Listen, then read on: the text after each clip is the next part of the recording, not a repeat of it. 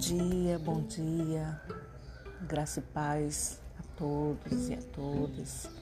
Que Deus esteja conosco neste dia, nos livrando de todo mal, nos protegendo.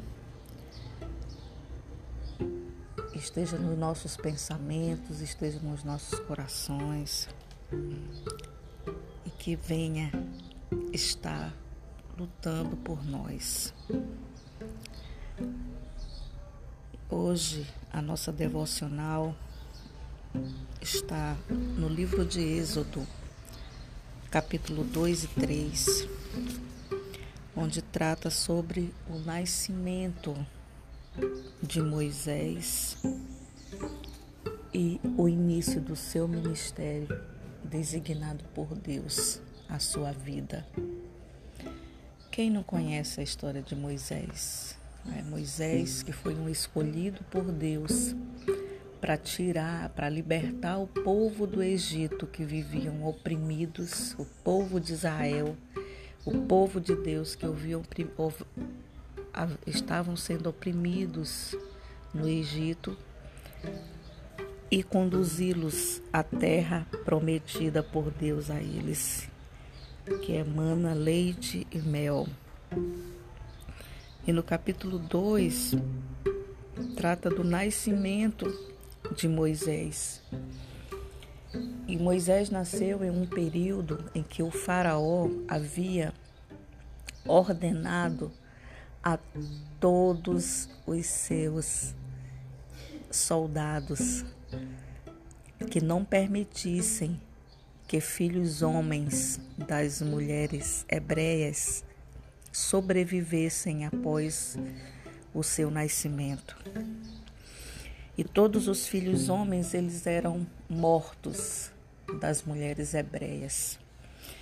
Então, a mãe de Moisés deu à luz a um filho que era bonito e ela escondeu ele por três meses e quando ela não podia mais escondê-lo, ela pegou um cesto feito de junco e vedou com piche e betume e colocou o menino dentro do cesto e deixou esse cesto entre os juncos à margem do rio Nilo.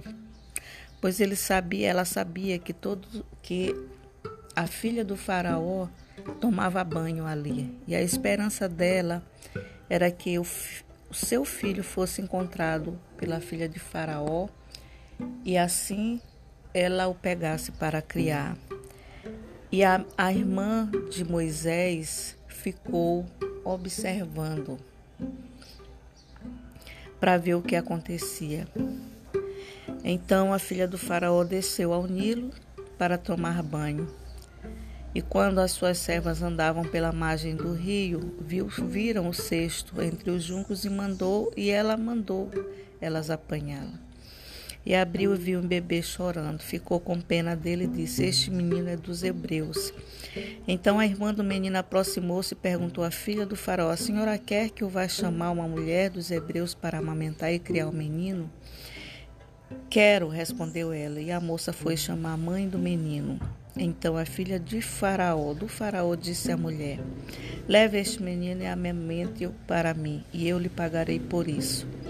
A mulher levou o menino e amamentou. Tendo o menino crescido, ela levou a filha do Faraó, que a adotou, e lhe deu o nome de Moisés, dizendo: Porque eu o tirei das águas.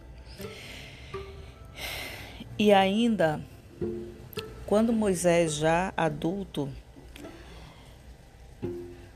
ele foi até onde os hebreus estavam trabalhando e viu um egípcio espancar um dos hebreus e correu para olhar e cor, correu e não vendo ninguém matou o egípcio e escondeu na, na areia. E no dia seguinte viu dois hebreus brigando, então perguntou ao agressor: Por que você está espancando seu companheiro? O homem respondeu: Quem o nomeou líder juiz sobre nós? quer matar-me como matou o egípcio? Então Moisés teve medo e pensou: com certeza tudo já foi descoberto.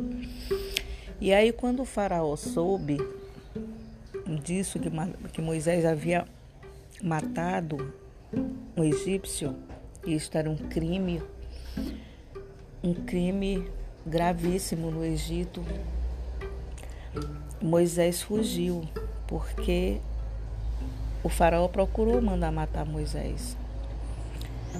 E aí Moisés fugiu e foi morar na terra de Midian. E ali ele fez moradia, conheceu o sacerdote de Midian. E esse sacerdote tinha sete, tinha sete filhas. E Moisés casou com uma das filhas do sacerdote. foi a Zípora, e ela deu à luz a um menino que Moisés deu o nome de Gerson, dizendo: Sou imigrante em terra estrangeira. E muito tempo depois morreu o rei do Egito. E os israelitas gemiam e clamavam debaixo da escravidão. E o seu clamor subiu até Deus, e Deus ouviu o lamento deles e lembrou-se da aliança que fizera com Abraão, Isaque e Jacó. E Deus olhou para os israelitas e viu a situação deles. Então Deus se revela a Moisés em forma de fogo, através do anjo do Senhor que aparece numa chama de fogo e ele fala com Moisés. Então, ele orienta a Moisés, dizendo que ele era o Deus do pai de Moisés, o Deus de Abraão, o Deus de Isaac, o Deus de Jacó. E disse o Senhor a Moisés: De fato, tenho visto a opressão sobre o meu povo no Egito. Tenho escutado o seu clamor por causa dos seus feitos e sei o quanto eles estão sofrendo. Por isso desci para livrá-los das mãos dos egípcios e tirá-los daqui para uma terra boa e vasta, onde há leite e mel com fartura. A terra dos cananeus, dos iitas, dos amorreus, dos ferzeus, dos herveus e dos jebuseus. Pois agora o clamor dos israelitas chegou até mim. E tenho visto como os egípcios os oprime. Vá, pois, agora, e eu o envio ao Faraó para tirar do Egito meu povo, os israelitas. Moisés respondeu a Deus: Quem sou eu para apresentar-me ao Faraó e tirar os israelitas do Egito? Deus afirmou: Eu estarei com você. Esta é a prova de que sou quem o envia. Quando você vier, quando você tirar o povo do Egito, vocês prestarão culto a Deus neste monte. Moisés perguntou: Quando eu chegar diante dos israelitas e lhes disser, o Deus dos seus antepassados me enviou a vocês. E eles me perguntarem qual é o nome dele, o que direis, que lhe direi, disse Deus a Moisés: Eu sou o que sou. É isto que você dirá aos israelitas: Eu sou, me enviou a vocês. Disse também Deus a Moisés: Diga aos israelitas: O Senhor, o Deus dos seus antepassados, o Deus de Abraão, o Deus de Isaac, o Deus de Jacó, enviou-me a vocês. Esse é o meu nome para sempre, nome pelo qual serei lembrado de geração em geração. Vá, reúna as autoridades de Israel e diga-lhes: O Senhor, o Deus dos seus antepassados, o Deus de Abraão, de Isaac e de Jacó apareceu a mim e disse: Eu virei em auxílio de vocês, pois vi o que lhes tem sido feito no Egito. Prometi tirá-los da opressão do Egito para a terra dos cananeus, dos iitas, dos amorreus, dos ferezeus, dos heveus e dos jebuseus, terra onde há leite e mel com fartura. As autoridades de Israel o atenderão depois você virá, irá com elas ao rei do Egito e lhes dirá: O Senhor Deus, o Senhor, o Deus dos hebreus, veio ao nosso encontro. Agora deixe-nos fazer uma caminhada de três dias adentrando o deserto, para oferecermos sacrifícios ao Senhor, nosso Deus.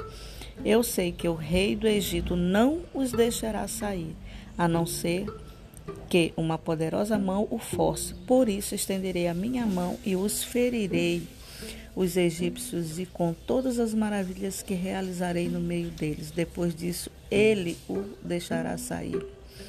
E farei que os egípcios tenham boa vontade para com o meu povo, de modo que quando vocês saírem, não sairão de mãos vazias. Todos, todas as israelitas pedirão às suas vizinhas e às mulheres que estiverem hospedados em casa objetos de prata e ouro e roupas que vocês porão em seus filhos e suas filhas. Assim vocês despojarão os egípcios. Que texto maravilhoso!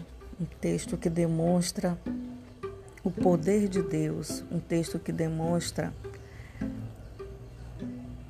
o quanto Deus ele é fiel para com os seus o quanto a fidelidade de Deus para com os seus. E eu fiz questão de ler esse texto para percebermos que Deus ele está sempre com os seus, ele está sempre com o seu povo. Ele está sempre com os seus escolhidos e que sua fidelidade para com o seu povo dura para sempre. E as suas promessas, elas se cumprem e se cumprirão, elas se cumprem e se cumprirão. As suas promessas para com o seu povo. Tudo que está por vir e que está escrito na Bíblia acontecerá. Acontece e acontecerá. Pois a própria palavra diz que passarão os céus e as terras, mas as minhas palavras não passarão. Deus é fiel. A fidelidade de Deus para conosco é poderosa e a gente precisa confiar no nosso Deus. A gente precisa não duvidar da sua fidelidade para conosco. O fato dele ser fiel para conosco não implica dizer que nós vamos viver só nas benevolências, sem sentir sofrimento, sem passar por tribulações. Mas quando nós passamos por sofrimentos e tribulações, colocando o nosso coração diante de Deus, Ele nos tira do sofrimento e das tribulações pois Ele é fiel para conosco. Que Deus nos abençoe e nos conceda um excelente dia sobre a sua proteção.